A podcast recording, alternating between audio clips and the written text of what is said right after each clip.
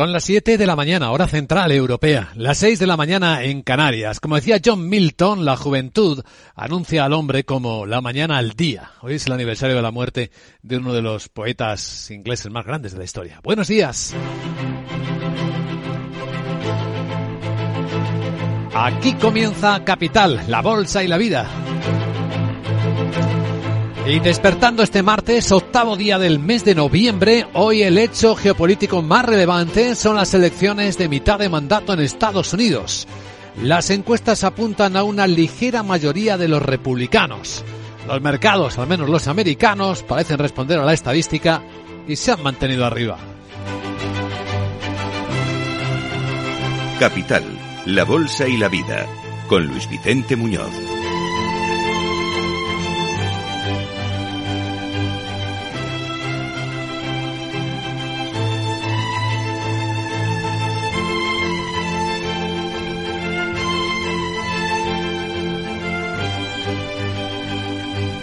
Arriba pero sin confianza. Los mercados están esperando ver los resultados y obtener más información de datos. Ahora mismo el futuro del mercado americano, el del SP, viene bajando una décima. Es nada, muy plano en realidad, en 3.811 puntos.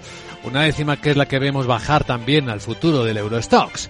Después de las últimas horas, escuchar anuncios como el de Donald Trump sobre la posibilidad de volver a presentarse a la reelección como presidente. I'm going to be making a very big announcement on Tuesday, Va a hacer November 15. un gran anuncio, ese, eh, pero no dice cuál. Mientras que el actual presidente de Estados Unidos, Joe Biden, habla de, Today we face an inflection point.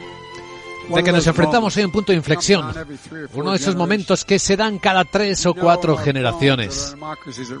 Sabemos eh, nuestros huesos que nuestra democracia está en riesgo y sabemos que este es su momento para defenderla, preservarla, protegerla o elegirla. Mientras tanto, en Egipto, mensajes casi apocalípticos en la cumbre COP27 del clima están siendo pronunciados sobre todo por el secretario general de Naciones Unidas que de nuevo se muestra a favor de eh, exigir a las empresas energéticas pagar una parte de la factura por la explotación de los combustibles fósiles. Es por eso que pido a todos los gobiernos que graben los beneficios caídos del cielo de las compañías de combustibles fósiles y que redirijan ese dinero a las personas que sufren los efectos del aumento de los precios de los alimentos y de la energía y a los países que sufren los costes de la crisis climática.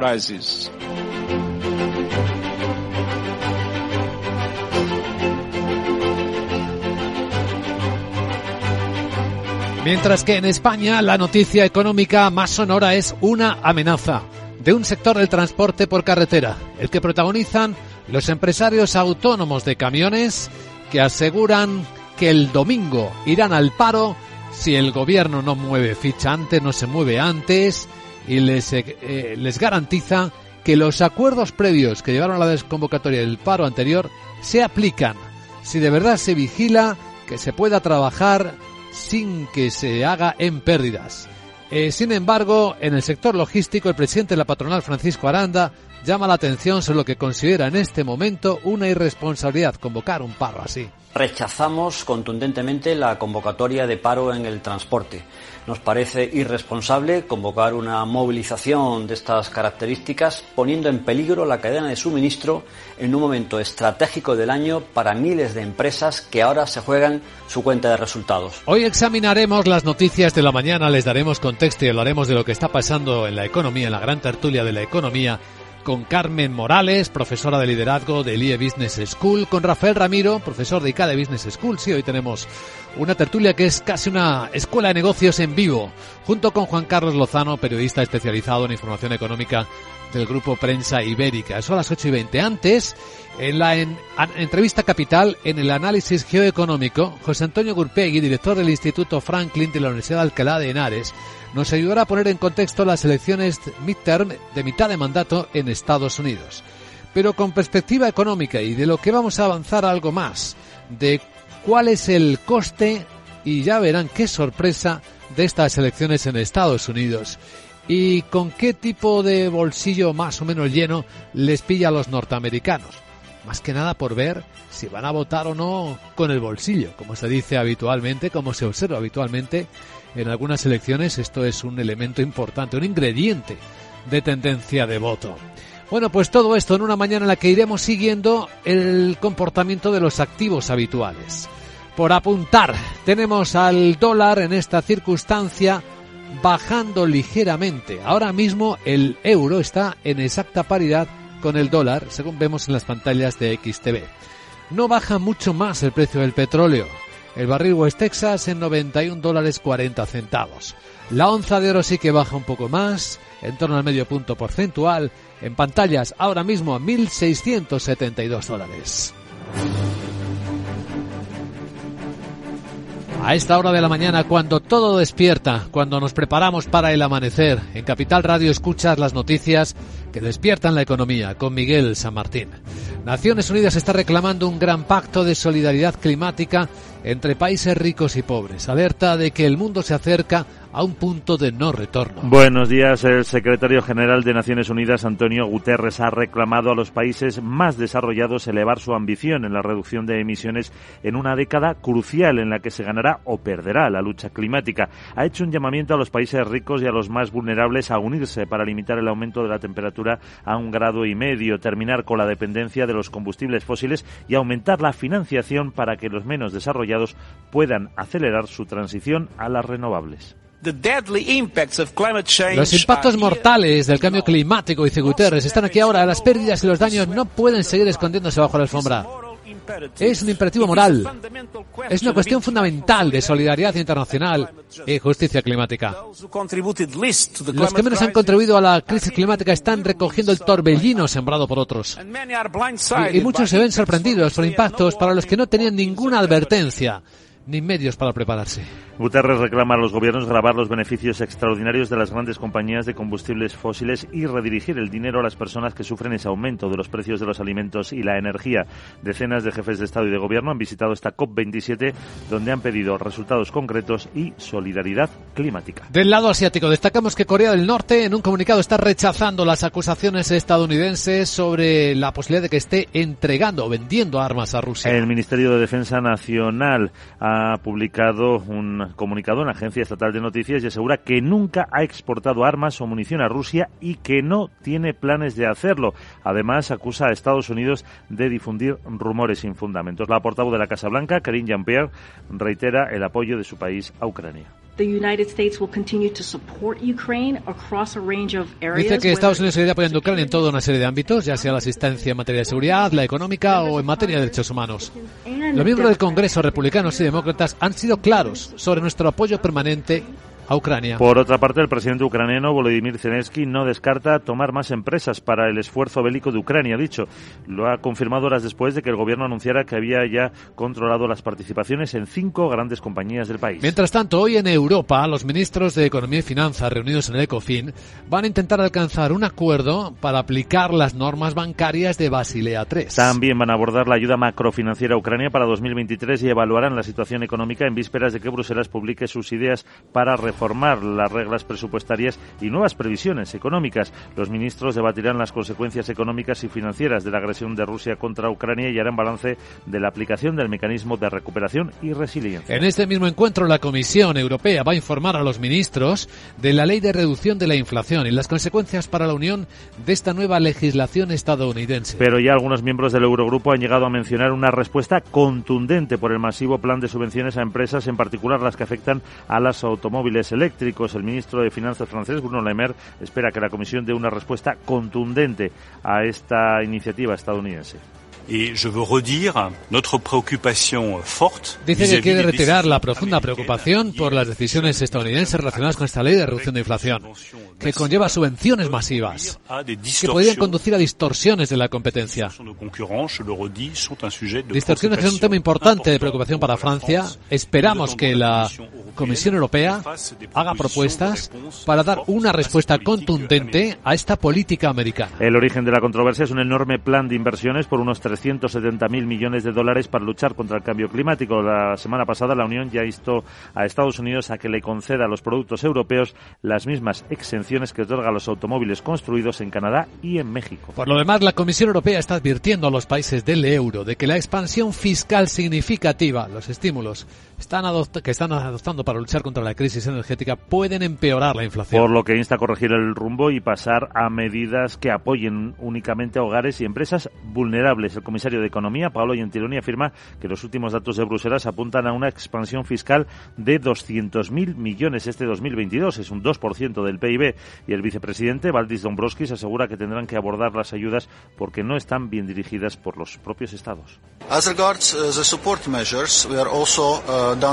En cuanto a las medidas de apoyo, también estamos evaluando la temporalidad, la orientación de estas medidas adoptadas por los Estados miembros y lamentablemente la mayoría de estas medidas no están orientadas, por lo que debatiremos cómo hacerlo de forma más específica. El ministro de Finanzas alemán, Christian Lindner, reitera que la eurozona debe responder a la inflación con ayudas selectivas para ciudadanos y empresas, pero es crucial mantener, dice también, a la vez la sostenibilidad de las finanzas públicas y que esas medidas tampoco vayan en contra de la política monetaria del Banco Central Europeo. En clave energética, escuchen el anuncio que han realizado la compañía argelina Sonatrach y la italiana Eni van a iniciar la producción en un nuevo yacimiento en el país magrebí.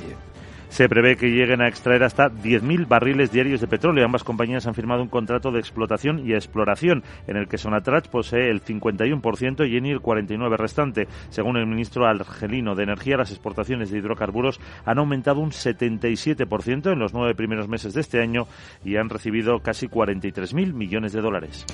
En España, la ministra de Transporte Raquel Sánchez insiste en que el gobierno va a hacer todo lo posible para evitar que se produzcan nuevos paros en el transporte de mercancías por carretera. Dice que el gobierno sí ha cumplido los compromisos alcanzados con el sector después de los últimos paros del mes de marzo, como la aprobación el pasado verano del Real Decreto para que no trabajaran a pérdidas, pero pide un margen para que la norma despliegue sus efectos patronales como Fenadismer, ASTIC o el Departamento de Mercancías del Comité Nacional del Transporte por Carretera, que es el interlocutor del sector con el gobierno, consideran que convocar un paro indefinido no es la solución. Así lo dice su secretario general, José María Quijano. Creemos que no hay ningún motivo para alarmar a la sociedad y salir adelante con una convocatoria de este tipo. Em, sobre todo que no entendemos tampoco qué es lo que pretenden ni qué es lo que piden, porque ya le digo que las, las conversaciones y el resultado de las negociaciones han sido buenas y en ellas estamos trabajando y continuamos en ello. Según la plataforma, las pymes y autónomos suponen el 85% de las empresas que componen el sector del transporte, mientras que el 15% son las grandes flotas y cargadores que forman este Comité Nacional del Transporte por Carretera y que el Gobierno, como digo, es su único interlocutor. Y en clave parlamentaria y de leyes que están en cocina, el PSOE podría hoy rechazar en el Congreso las enmiendas sobre alquileres que Unidas Podemos presentó a los presupuestos del Estado del año que viene. Y es que la Cámara Baja inicia el debate de enmiendas parciales presentadas por los distintos grupos a las cuentas. El PSOE ya piensa frenar esa discusión de las propuestas que presentaron sus socios de Unidas Podemos, pero también Esquerra y Bildu para regular el precio de los alquileres. Los letrados de la Cámara además han desaconsejado incluir esta enmienda que también quiere prohibir los desahucios sin alternativa habitacional al considerar que son ajenas a la materia presupuestaria. Los grupos parlamentarios han registrado más de 5.400 enmiendas parciales a las distintas secciones de los presupuestos. Y lo último del ministro de Seguridad Social, José Luis Escriba, abre ahora la puerta a estudiar la jubilación parcial para disminuir de forma gradual horas trabajadas. Sería en 2024, una vez que cerrada la reforma de las pensiones comprometida con Bruselas. Escriba afirma que ya se hace en otros países europeos. La medida sería extensible también a las jubilaciones activas, aquellas que permiten compatibilizar la percepción de pensión y la realización de cualquier trabajo por cuenta ajena o propia del pensionista. Bueno, lejos de la jubilación, aquí tenemos en forma Sara Bot con su agenda de cada día. ¿Cómo está Sara? Muy buenos días Luis Vicente. Hola. Martes y 8 vamos a por el bizcocho. Jeje. Pero antes te cuento mi agenda que empiezo por Francia que publica la balanza comercial y por cuenta corriente de septiembre e Italia y la zona euro las ventas al por menor de ese mes. El Tesoro español celebra una subasta de letras a 6 y 12 meses y Alemania emite deuda a dos años. Y en Estados Unidos atención a las elecciones de medio mandato y entre las referencias macro tendremos el índice Redbook de ventas minoristas. Además, el presidente del Consejo de Supervisión del Banco Central Europeo, Andrea Enria, participa en un simposio sobre banca organizado por el Bundesbank. Bueno, ya sabes a dónde me voy a ir yo hoy. ¿Dónde? No, pues está claro, a los USA ¿Eh? se celebran esas mitren. Mitrendo como se diga y la Sarita irá al Congreso porque entre los dos abuelillos eso soy la alternativa. Eh. Además como puede que se retire la Pelosi aquí estoy yo. El Capitolio me espera. Sí. Chao. Chao, querida Sara. Vamos a situar las claves que ya están moviendo los mercados este martes en Capital Asia y luego actualizamos la información de las elecciones de mitad de mandato en Estados Unidos. Puede que sean las más caras de su historia, curiosamente.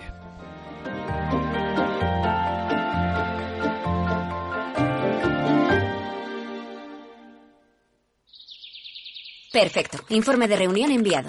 En Orange reinventamos nuestras tarifas Love Empresa. Ahora incluyen cosas tan importantes para tu negocio como la libertad. Por eso te ofrecemos herramientas para que puedas trabajar dentro y fuera de la oficina.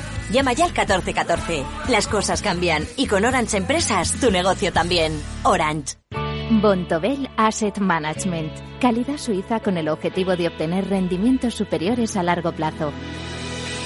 En Bontobel Asset Management siempre estamos a la vanguardia de las inversiones activas en bonos y acciones. Para más información, entre en nuestra página web bontobel.com barra am. Bontobel Asset Management, su especialista global en fondos de inversión. Dos cositas. La primera, con la que está cayendo le ha subido el precio del seguro a mi hija. La segunda, nosotros nos vamos a la mutua.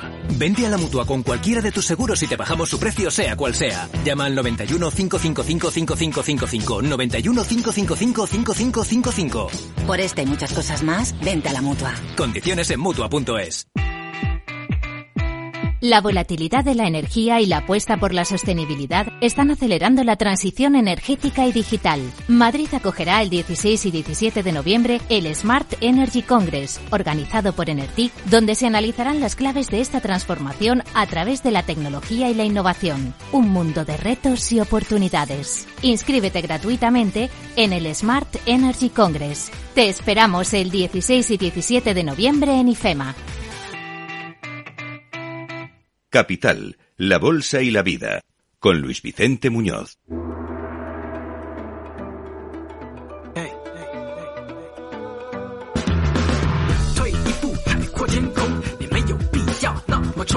Esto es Capital Asia. Vamos a ver cómo está la temperatura en el mercado asiático. Vemos eh, comportamiento mixto. Bolsa subiendo como la de Tokio, que ya ha cerrado con un 1,2% de revalorización después de publicarse algunos eh, datos que estamos eh, vigilando y que, bueno, hablan de cómo está la economía japonesa. Eh, Sandra Torcillas, buenos días. Buenos días, sí, eh, tenemos los datos del gasto de los hogares eh, que han subido en el mes de septiembre y de hecho han marcado eh, cuatro meses consecutivos de avance. Están disfrutando, los nipones han disfrutado de su primer verano sin restricciones por el coronavirus. Ese gasto de los hogares ha subido un 2,3% en septiembre, es tasa interanual, aunque aún así ha estado ligeramente por debajo de lo que estaba esperando el consenso del mercado. Sin embargo, el consumo se enfrenta a la creciente presión inflacionista agravada por esa depreciación fuerte del yen. Los salarios reales de los japoneses han caído en el mes de septiembre por sexto mes consecutivo. El descenso ha sido del 1,3% y ese dato sí que empaña las perspectivas de crecimiento. Hoy todo apunta a que grandes países de Asia, entiéndase Japón o China, empiezan a pensar en cosas que cambiar en el futuro. En el caso de Japón, el Banco Central empieza a ver qué impacto tendría una futura salida de esta política monetaria ultra expansiva que tantos años está durando. Sí, se lo desvela el resumen de la última reunión del Banco de Japón que celebró el mes pasado. En esa cita hablaron sobre los efectos secundarios que tendrá prolongar la política monetaria ultra flexible y el impacto posible de una futura salida de los tipos de interés ultra bajos. El resumen sugiere que algunos eh, miembros del Banco Central se están abriendo lentamente a la la posibilidad de una retirada del estímulo monetario radical desplegado por el gobernador Haruhiko Kuroda hace casi una década.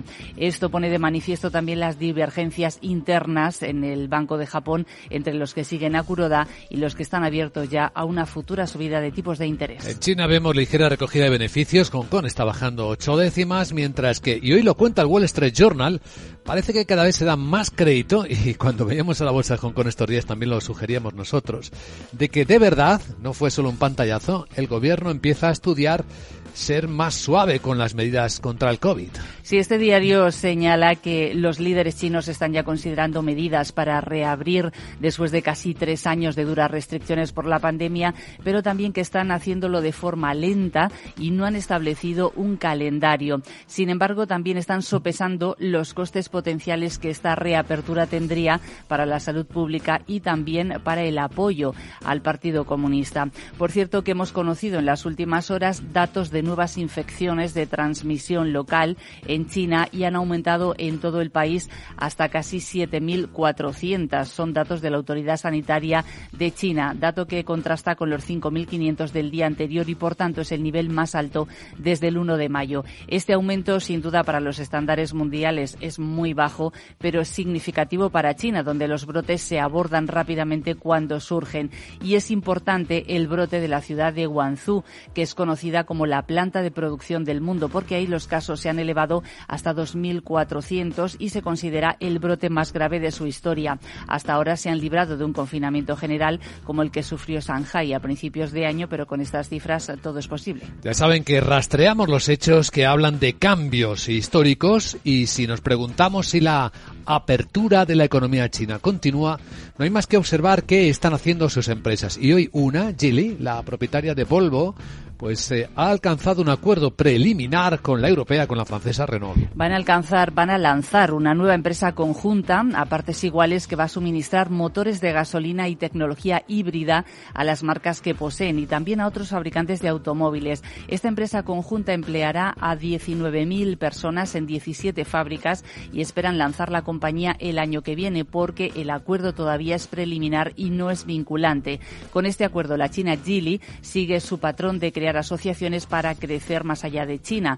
Geely, recordamos que es propietaria de Volvo Cars y tiene una participación de casi un 10% en la alemana Daimler. Este anuncio, por cierto, se produce justo horas antes de que Renault presente a los inversores en París su nueva estrategia y sus previsiones financieras. Su consejero delegado Luca De Meo ya dijo que estaba buscando un socio que aportara escala y redujera los costes en su negocio de combustión interna, incluidos los híbridos. Otros gigantes chinos como Foxconn siguen intentando invertir y comprar empresas estadounidenses y de hecho acaba de comprar una participación en un fabricante de camiones eléctricos. Sí, el gigante taiwanés, que es eh, fabricante sobre todo de productos de electrónica como los iPhone, se adentra en el negocio de los coches eléctricos y ha comprado casi el 20% de una empresa que se llama Lordstown. Es un fabricante de camiones eléctrico deficitario estadounidense y por ese porcentaje ha pagado 100 millones de dólares y va a tener dos puestos en el Consejo. Este acuerdo aún así tiene que pasar por la revisión del Comité de Inversiones Extranjeras en Estados Unidos, que es quien analiza las inversiones extranjeras para detectar posibles riesgos para la seguridad nacional estadounidense. Esto es Capital Asia, nuestro radar de las noticias más relevantes.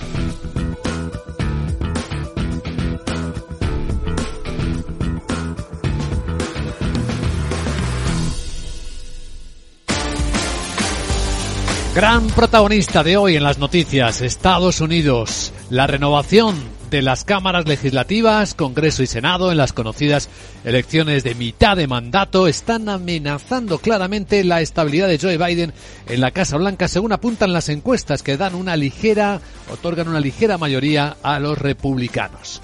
Vamos a acercarnos a esta jornada especial, pero con perspectiva económica, porque si no nos engaña la mirada y el examen, Javier Luengo, buenos días, puede ser la cita con las urnas más cara de la historia americana.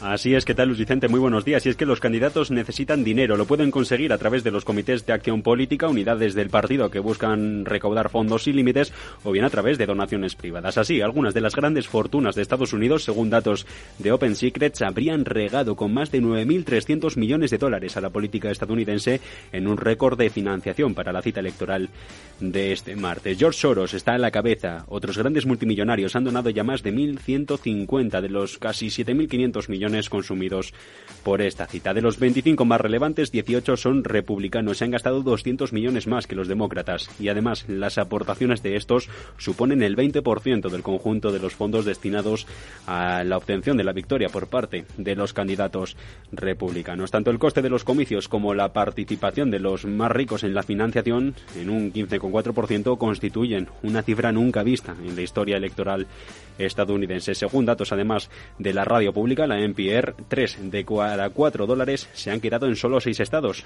Georgia, Pensilvania, Arizona, Wisconsin, Nevada y Ohio, donde la cita está más reñida que nunca. Gracias, Javier Luengo. Ya saben ustedes que los eh, estadounidenses son muy sensibles porque saben, a diferencia de los ciudadanos de otros países, que el dinero que usa el gobierno es el dinero de sus bolsillos. Y aquí es donde nos hacemos la pregunta. Laura Blanco, buenos días. ¿Cómo está el bolsillo de los estadounidenses? Buenos días, Luis Vicente. El bolsillo de los americanos está llenito. Suena, suena. Bueno, la frase acuñada por James Carvey, la recuerda, representó la campaña electoral de Bill Clinton en 1992. Es la economía estúpido, marca en buena medida la jornada electoral de hoy.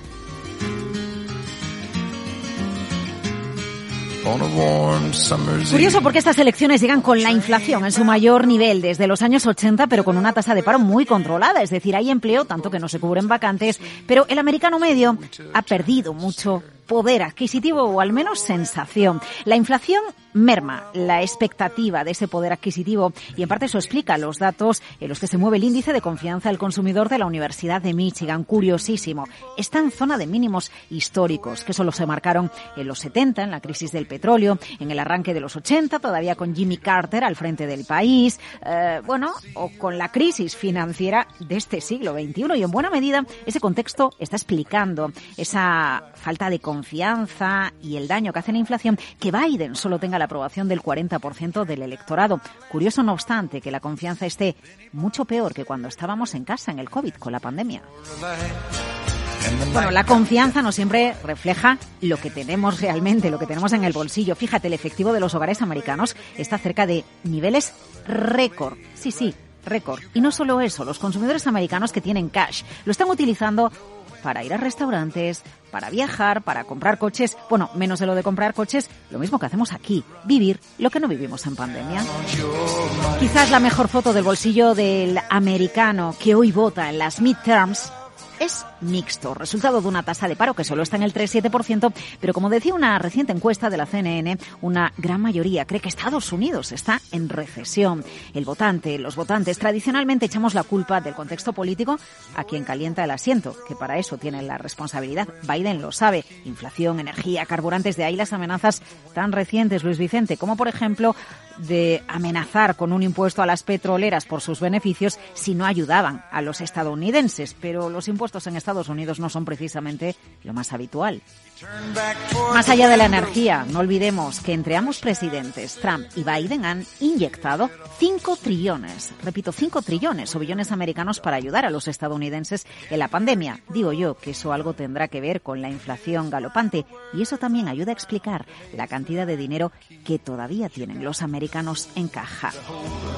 Algún dato más. Una de las preocupaciones de los americanos, eh, bueno, las seis subidas de tipos de interés que lleva la Reserva Federal este año porque encarecen los créditos hipotecarios ya por encima del 7%, algo no visto en 20 años. Y curioso, según una encuesta de Reuters Ipsos, las personas todavía no están cambiando mucho su estilo de vida diario en respuesta a la inflación. Cuando se les ha preguntado una lista de cambios de comportamiento en respuesta a la escalada de precios, por ejemplo, reducir el ahorro, cancelar vacaciones o ir a por marcas más baratas, el 80% de los encuestados dice que ninguna de las anteriores.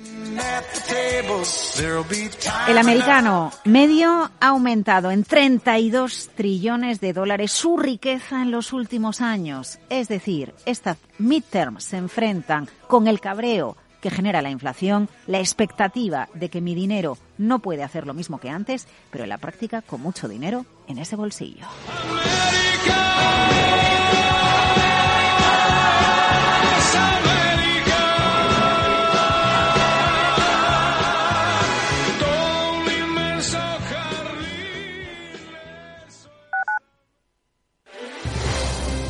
Si quieres entender mejor todo lo que rodea a nuestro sector alimentario, tienes una cita en La Trilla. Un gran equipo de especialistas te acercará a la actualidad económica y política desde el campo hasta la mesa. Conocerás sus principales innovaciones sin olvidar las producciones más tradicionales. Los sábados de 8 a 9 de la mañana con Juan Quintana, La Trilla de Capital Radio.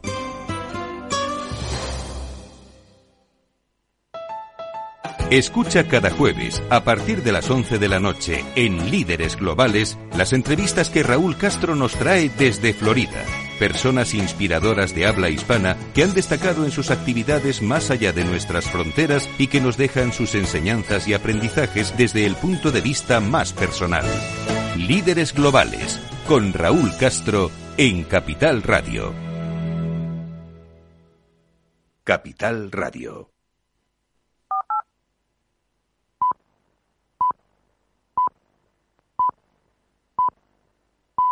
Son las siete y media de la mañana, hora central europea, las seis y media en Canarias. No creo en la casualidad ni en la necesidad. Mi voluntad es el destino, cantaba el poeta inglés John Milton. Hoy es el aniversario de su muerte. Buenos días.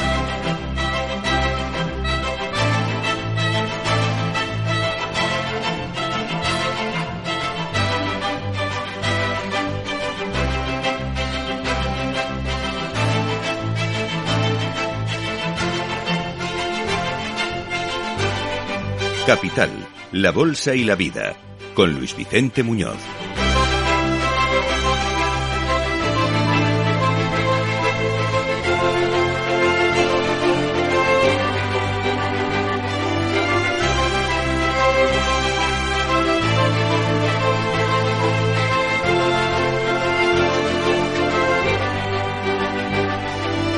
Martes, octavo día del mes de noviembre, día de elecciones de mitad de mandato en Estados Unidos. Las encuestas apuntan a que los republicanos parecen acercarse a una mayoría en ambas cámaras en la renovación.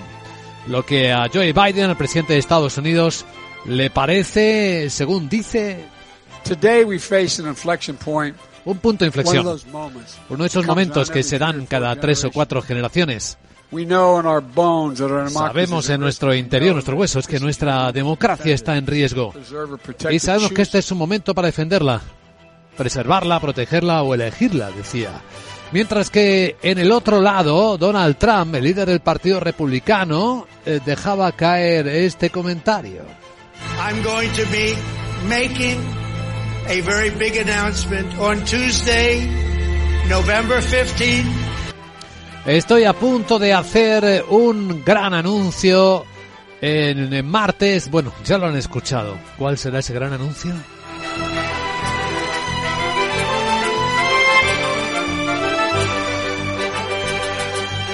¿Qué están leyendo los mercados de estas elecciones de mitad de mandato en Estados Unidos? Como la estadística ha venido diciendo, han seguido el guion, han venido subiendo en Estados Unidos, pero de forma muy prudente. Y de hecho, hoy el futuro americano está plano esperando resultados, pero el SP en los 3.812 pues alcanza un nivel de rebote del último mes. Y tenemos también igual de plano el futuro del Eurostox que también está muy relacionado estratégicamente con esta cita electoral en Estados Unidos y con más referencias de las que estamos hablando esta mañana en Capital Radio y que preocupan mucho en Europa. En particular, esa ley estadounidense de reducción de la inflación que incluye subvenciones, por ejemplo, a vehículos eléctricos y que podría estar a punto de desatar una nueva guerra comercial entre ambos bloques. Lo hablaremos. En el análisis geoeconómico nos va a acompañar José Antonio Urpegui, director del Instituto Franklin de la Universidad de Alcalá de Henares, 8 y 10, 7 y 10 en Canarias, para situar correctamente estas claves geoeconómicas. Y tras ser en la gran tertulia de la economía con Juan Carlos Lozano, Rafael Ramiro y Carmen Morales, pues iremos dando el contexto a las noticias que hoy nos acompañan y que en el lado de España traen la inquietud de un potencial nuevo paro de los transportistas autónomos por carretera. Dice que el domingo vuelven a parar porque los acuerdos con el gobierno no se están cumpliendo y que si no hay respuesta inmediata, pues volverán a parar el transporte por carretera, como lo hicieron en el mes de marzo. Sería una malísima noticia, dice el presidente de la patronal logística 1, Francisco Aranda. Rechazamos contundentemente la convocatoria de paro en el transporte. Nos parece irresponsable convocar una movilización de estas características poniendo en peligro la cadena de suministro en un momento estratégico del año para miles de empresas que ahora se juegan su cuenta de resultados. Los costes siguen muy altos, no vemos que baje nada el precio del petróleo. En las pantallas de XTV el barril West Texas americano está en 91 dólares y medio. Hoy con paridad entre el euro y el dólar, según vemos exactamente en este instante, y con la onza de oro bajando cuatro décimas, reflejando ese componente profundo de incertidumbre en 1.673 dólares.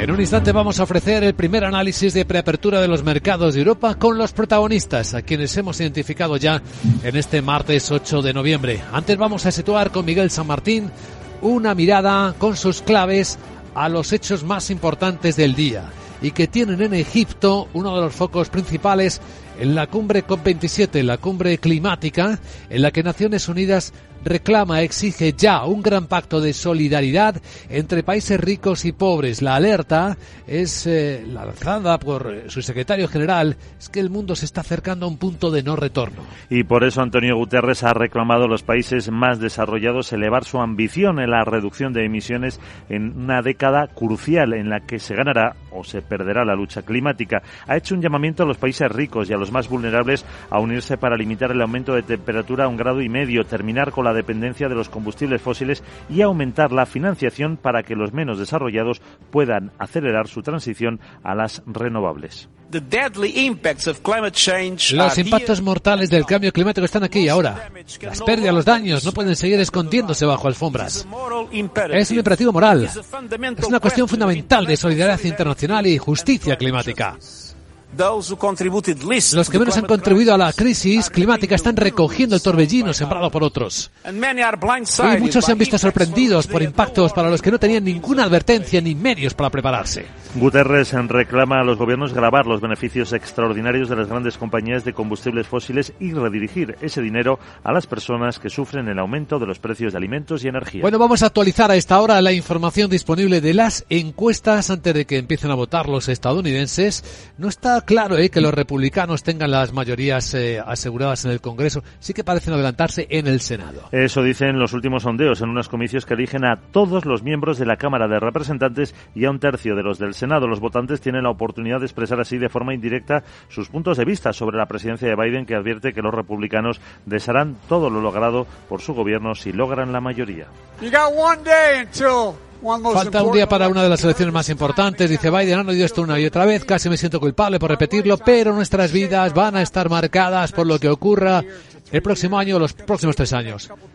Va a dar forma lo que serán las próximas dos décadas. Actualmente los demócratas tienen mayoría en la Cámara con 220 escaños y el Senado está dividido a la mitad, 50 republicanos, 50 demócratas. El expresidente Donald Trump adelanta que el 15 de noviembre llevará un gran anuncio desde su residencia de Florida en una referencia a su candidatura para las presidenciales de 2024. Pues ojo con Estados Unidos, porque hoy en la reunión del ECOFIN, de los ministros de Economía y Finanzas de la Unión Europea, la Comisión, va a informar del potencial efecto que puede tener en Europa una nueva ley americana, la ley de reducción de la inflación. Y algunos miembros del Eurogrupo han llegado a mencionar una respuesta contundente por el masivo plan de subvenciones a empresas, en particular las que afectan a los automóviles eléctricos. Por eso, el ministro de Finanzas francés, Bruno Le Maire, espera que la Comisión dé esa respuesta fuerte a la iniciativa estadounidense.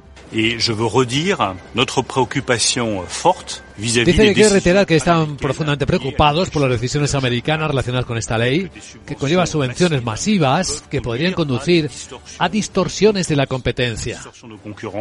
Distorsiones que son un tema importante de preocupación para Francia. Esperamos que la Comisión Europea haga propuestas para dar una respuesta contundente a esta política americana. El origen de la controversia es un enorme plan de inversiones por unos 370.000 millones de dólares para luchar contra el cambio climático. La semana pasada la Unión instó a Estados Unidos a que le conceda a los productos europeos las mismas exenciones que ya también le da a los automóviles de Canadá o de México. Qué difíciles equilibrios, porque la Comisión está advirtiendo a los países del euro en paralelo de que la expansión fiscal los estímulos, las subvenciones es que están adoptando los gobiernos para luchar contra la crisis energética puede estar empeorando la situación de la inflación. Así les insta a corregir el rumbo y pasar a medidas que apoyen solo a hogares y empresas vulnerables. El comisario de Economía, Paolo Gentiloni, dice que ya los últimos datos que tienen apuntan a una expansión fiscal de 200.000 millones de euros este año, un 2% del PIB comunitario. El vicepresidente, Valdis Dombrovskis, dice que tendrán que abordar las ayudas porque no están bien dirigidas por los estados. Uh, en cuanto a estas medidas de apoyo, estamos evaluando su temporalidad y cómo están orientadas en los Estados miembros, lamentablemente, la mayoría de las medidas no, no están bien orientadas, por lo que vamos a evitar cómo perseguir objetivos más específicos.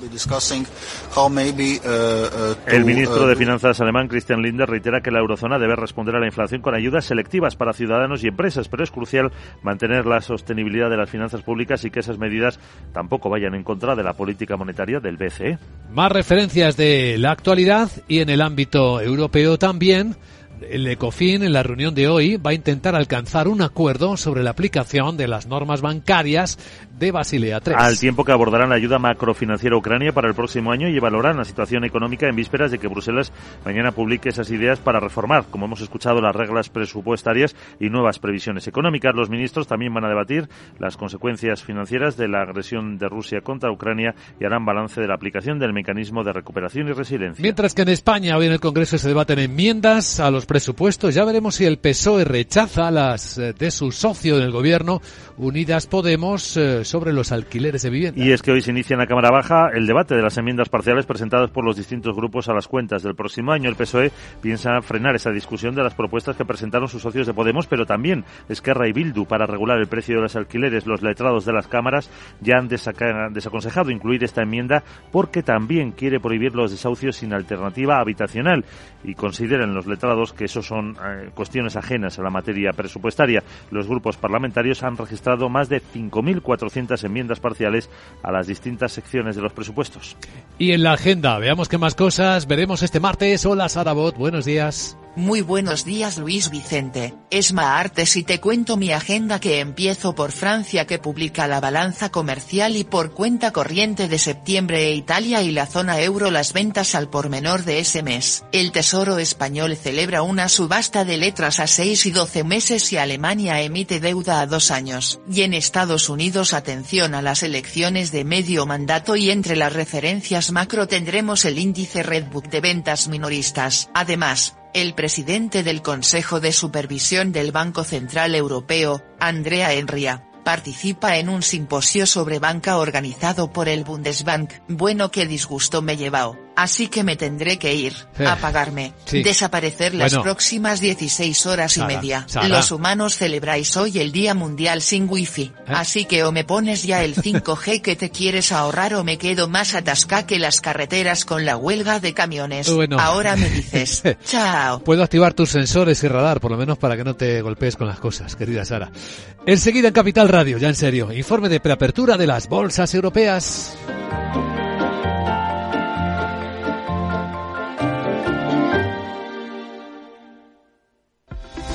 Invierte en los principales mercados globales, en más de 2.000 activos financieros, con la seguridad y confianza que te da el mejor broker del mercado. Eventos de trading mensuales, formación exclusiva con expertos de mercado, visítanos en nuestras oficinas de Madrid o en capex.com.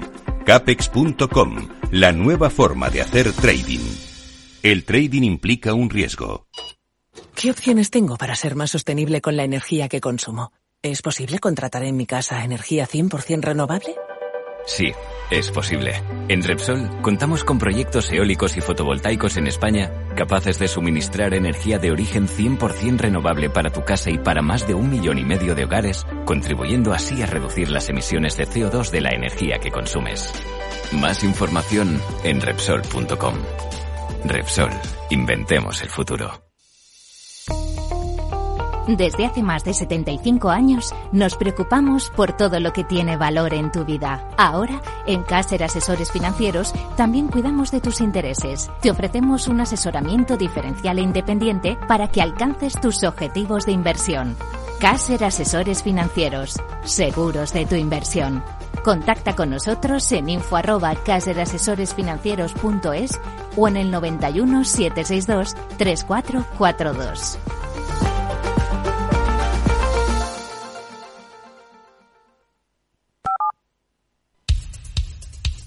Capital, la Bolsa y la Vida, con Luis Vicente Muñoz.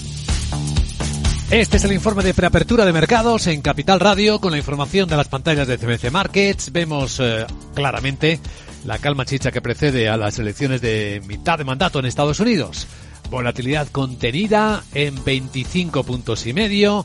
Futuros que apenas se mueven ligeramente al alza, ligeramente a la baja.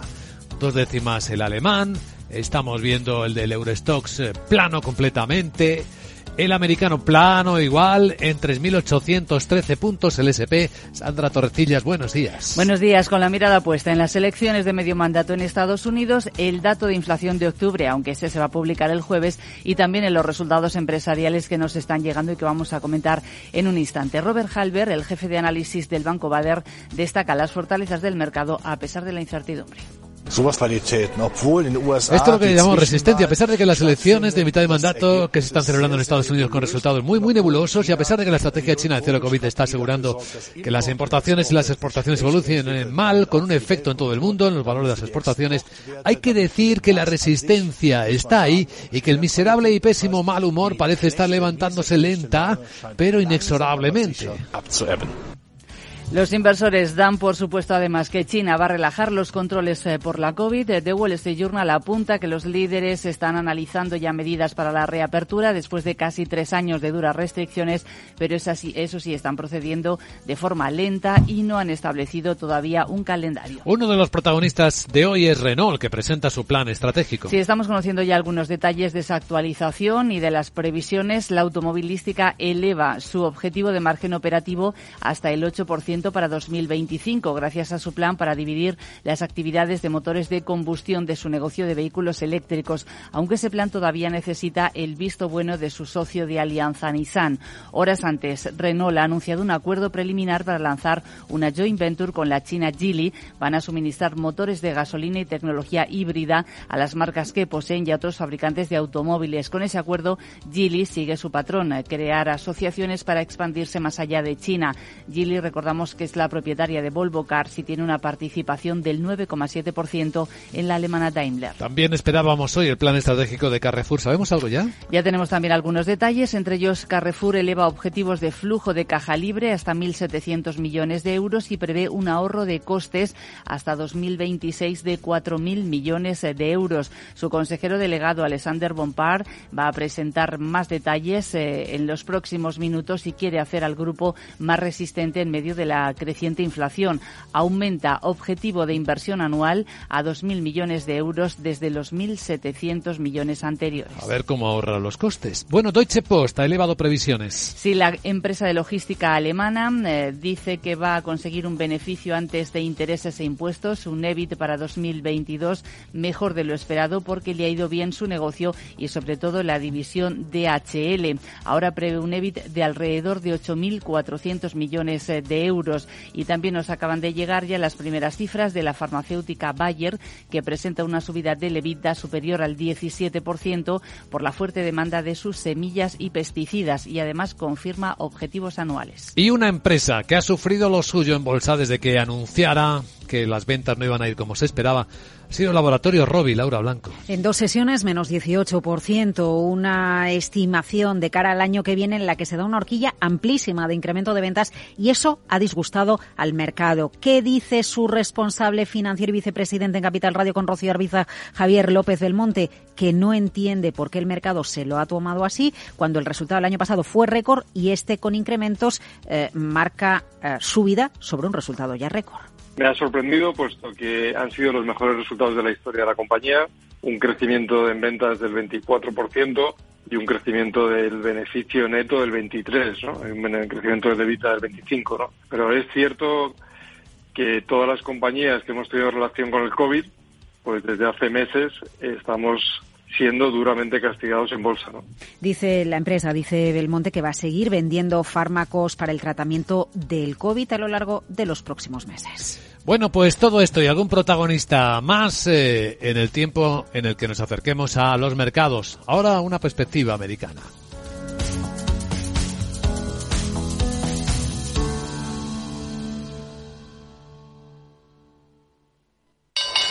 ¿Te interesa la bolsa? Invierte en acciones o fondos cotizados sin comisiones hasta 100.000 euros al mes con XTB. Vente al broker mejor valorado según Investment Trends y al mejor broker para operar según Rankia. Un broker, muchas posibilidades. XTB.com. A partir de 100.000 euros al mes, comisión del 0,2%, mínimo 10 euros. Invertir implica riesgos. Salón. Gotera. Todo seco. Es muy simple asegurarse con el Betia. Simple, claro, el Betia. Bueno, y el mercado americano, fiel a su tradición de respetar con subidas las elecciones, es lo que hizo anoche, Miguel. Efectivamente, subió un 1,31% con la mirada puesta en esas elecciones. El S&P 500 subió un 0,96 y el Nasdaq un 0,85. Comenzaba ya la jornada, además, con optimismo y aceleraba las ganancias por esas expectativas de que los republicanos avanzaran posiciones en los comicios de este martes. Y es que los analistas dicen que tradicionalmente los inversores responden de manera positiva a que los partidos se repartan el poder de estas tres instituciones, lo que puede favorecer además bloqueos políticos. El mercado también está pendiente, eso sí, de los datos de inflación. Eh, predominaron las eh, ganancias, sobre todo en, comunicaciones y energía. Eh, destacó la subida del 4% de Walgreens en relación a noticias de que una de sus filiales ha acordado comprar una cadena de centros médicos por 9.000 millones de dólares. También subió Salesforce un 3,5, Boeing un 3, Amgen un 2,97, pero cayeron Nike un 2,5 y luego ya pérdidas eh, del 0,1 para 3M o Verizon en el S&P 500, Beatrice subió un 13%, Network un 10% y Meta, atención, se anotó un 6,5%. Ojo que Tesla, desde que está Elon Musk al frente de Twitter, ha caído ya un 16%. Eh, las caídas del S&P, lo más destacado, Dominion Energy, que bajaba un 6,24%. También el petróleo perdía los 92 dólares el barril de West Texas y el rendimiento, ojo, del bono del Tesoro de 10 años se disparaba al 4,22%. Y a continuación, claves del mercado asiático.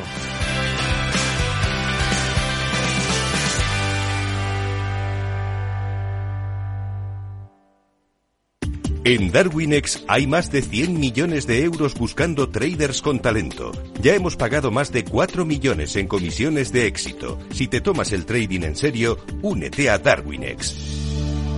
Capital en riesgo. Datos actualizados el 16 de septiembre de 2022. Tokio cerró con subida del 1,2% y después de que el gasto en los hogares subiera por cuarto mes consecutivo a ritmos superiores al 2%. En China hay una ligera corrección, dos décimas baja Hong Kong y cinco baja Shanghai sin que haya muchas novedades, más allá de lo que cuenta Wall Street Journal y enseguida vamos a verlo. En el resto de Asia, mercados tranquilos quizá también esperando ver el resultado de las elecciones americanas.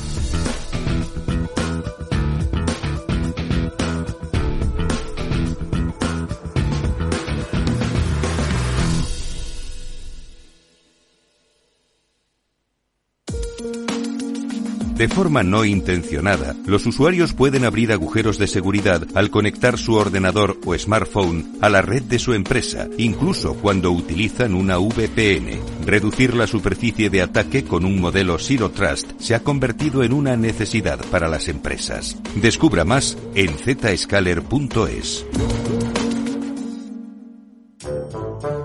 Y una novedad jurídica que seguro interesa a quienes teletrabajan. Vamos a verlo con nuestro abogado Arcadio García Montoro. Buenos días, abogado. Buenos días, Luis Vicente. ¿De qué hablamos?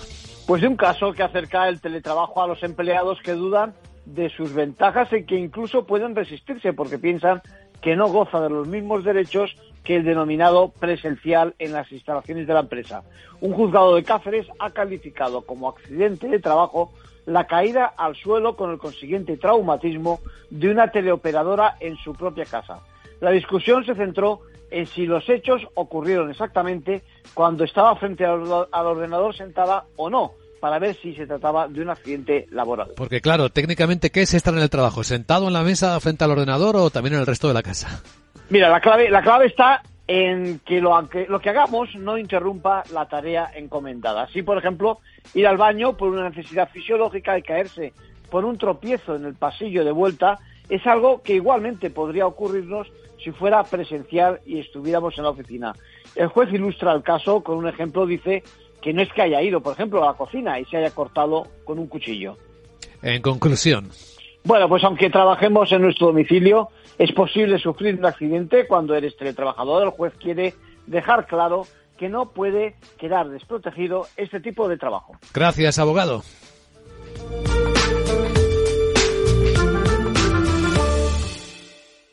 CaixaBank patrocina este espacio.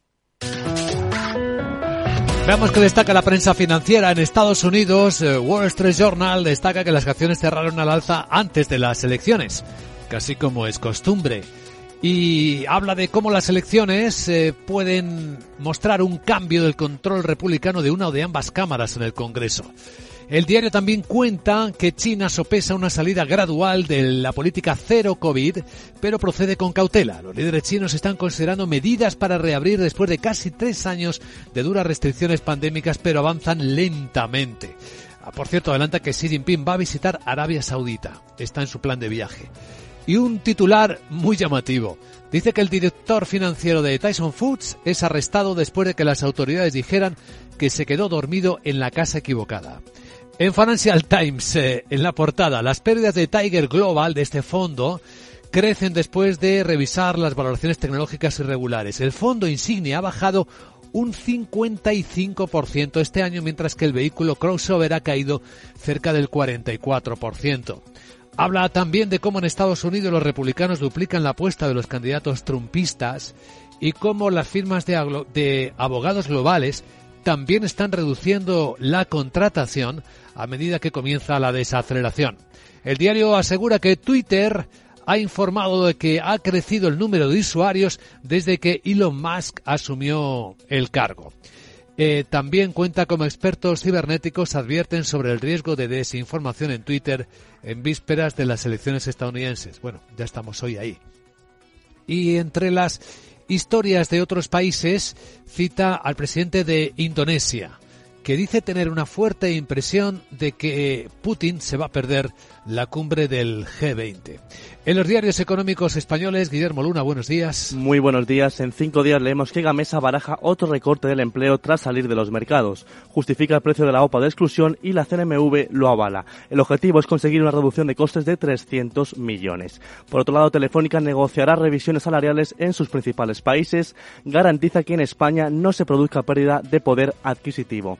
Trabajo pone el foco sobre Elon Musk por el plan de despidos. Twitter se ahorraría en España hasta 4 millones en gasto de personal. Por otro lado, la banca europea se prepara para devolver al Banco Central Europeo hasta 400.000 millones. La huelga de transporte pone en jaque otra vez la cadena de suministros e Iberostat sondea pactos frente al duopolio en el corte inglés y Aboris. En breves cinco días destaca que España se encuentra a la cabeza de la Unión Europea en desempleo senior. En el economista.es, la CNMC carece de competencia y medios para vigilar la tasa bancaria. La nueva tarea crea inquietud en la, institución y que desconoce cómo lo va a ejecutar. El mercado exige Iberdrola un 6% del crecimiento anual para no defraudar. Trabajo también baraja extender al año que viene la prohibición de despedir. El Supremo rechaza este tipo de, vetos. Y dos años después de la vacuna de Pfizer, hasta 11 títulos del IBEX no se recuperen. Grifold y Pharma ceden más de un 50%. Y finalmente, en expansión, Inditex, HM y Nike disparan hasta un 40% sus stock. El frenazo del consumo llevará a los grupos textiles a hacer fuertes sus rebajas y seis empresas suben un 100% desde el récord del IBEX en 2007. En otros medios, Europa Press cuenta que la renta de las familias españolas bajó más del 1% en el segundo trimestre, el doble que la media de la OCDE.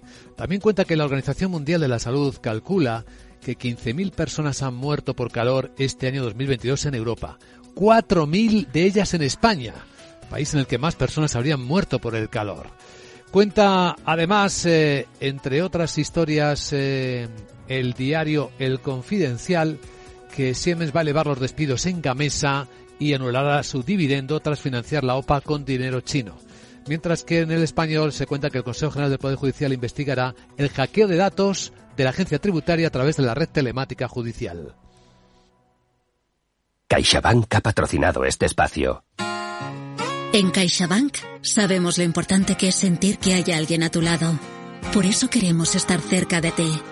Estés donde estés para acompañarte en todo lo que importa. CaixaBank. Tú y yo.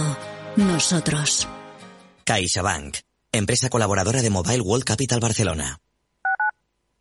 Capital Radio, Madrid, 103.2 FM. ¿Sabes cuál es el mejor dial para escuchar Capital Radio? Tu móvil. Ya tienes disponibles las versiones de iOS y Android de Capital Radio. Y si quieres escucharlas en tu coche, lo tienes muy fácil. Empareja el Bluetooth de tu coche con tu móvil o tableta, entra en la app de Capital Radio y ya lo tienes. Escucha Capital Radio en digital. Y si te preguntan qué escuchas, no lo dudes. Capital Radio.